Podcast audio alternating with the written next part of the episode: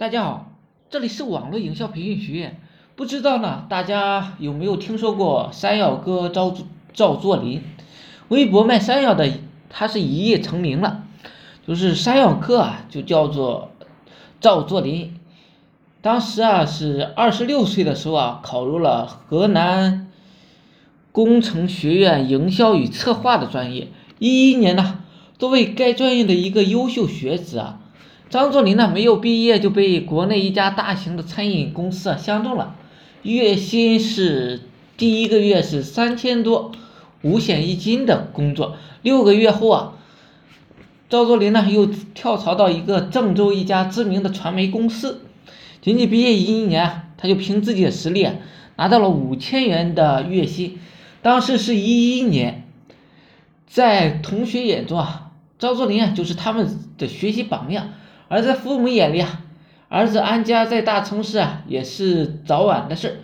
然而就在此时啊，赵作霖呢却对父母提出了辞职，在网上开店卖山药的打算。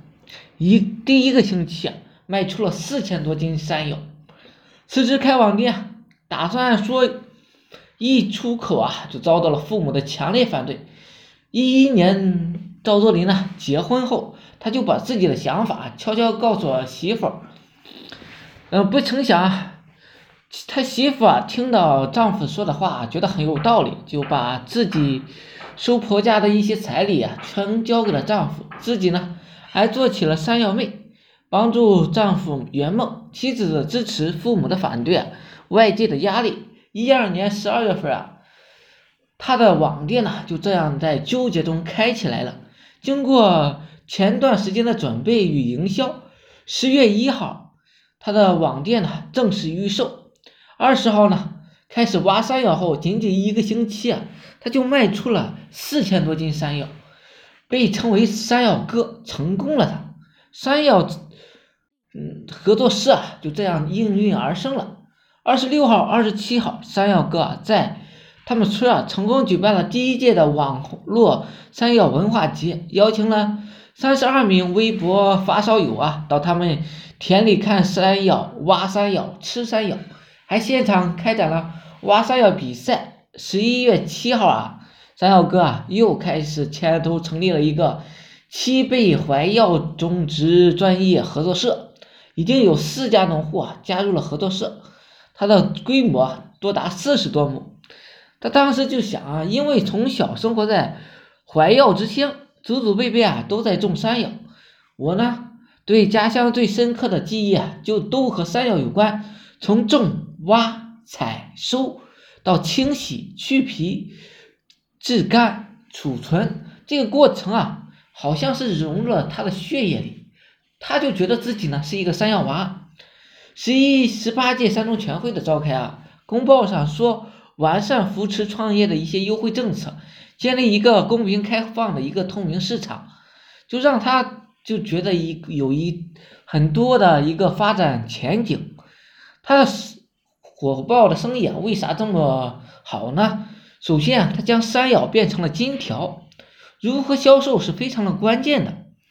为了找到更大的一个销售平台啊，他呢花费了很多的心血研究各个网络的社交工具的一些特点。他发现了。微博的转发功能是非常强大的，可以用来做推广产品，而且呢免费，这就很重要了，省去了他的一些广告费用。淘宝呢是一个比较成熟的一个交易平台，可以在里面进行买卖，而微信的私密性啊比较强，可以通过微信呢做后端的一些服务。除了注重营销的渠道外啊。山药哥还坚信生态食品呢是一个发展的趋势，所以啊，他遵守农作物生长的一些规律，在降霜后啊才挖山药，降霜后挖出来的山药才叫真正的成熟，口感非常好，营养呢非常的丰富，并且提倡了山药给上农家肥。现在市场上零销的山药一般是八到十元，而他卖的价格啊。是十二点八到十六点八，由于口感好啊，营养丰富，回头客呢也是相当的多。山药往往是供不应求的，除了产品好、营销渠道广之外，山药哥还做了一个生意的绝招，就是搞好服务。每逢给客户发货，山药哥和山药妹啊，都要在每箱里边放一个橡胶手套，一个削皮刀，一份山药食谱，还有一张爱心的卡片。爱心卡片都是山药妹亲手做的，写的呢如何食用山药的一些温馨提示。好了，今天呢就给大家分享这一个例子，就是说啊，我们在做网络营销的时候啊，一定要处理好后端服务。营销渠道我们可以学好，后端服务啊做好之后，后端的一些就是回头客才是我们真正赚钱的地方。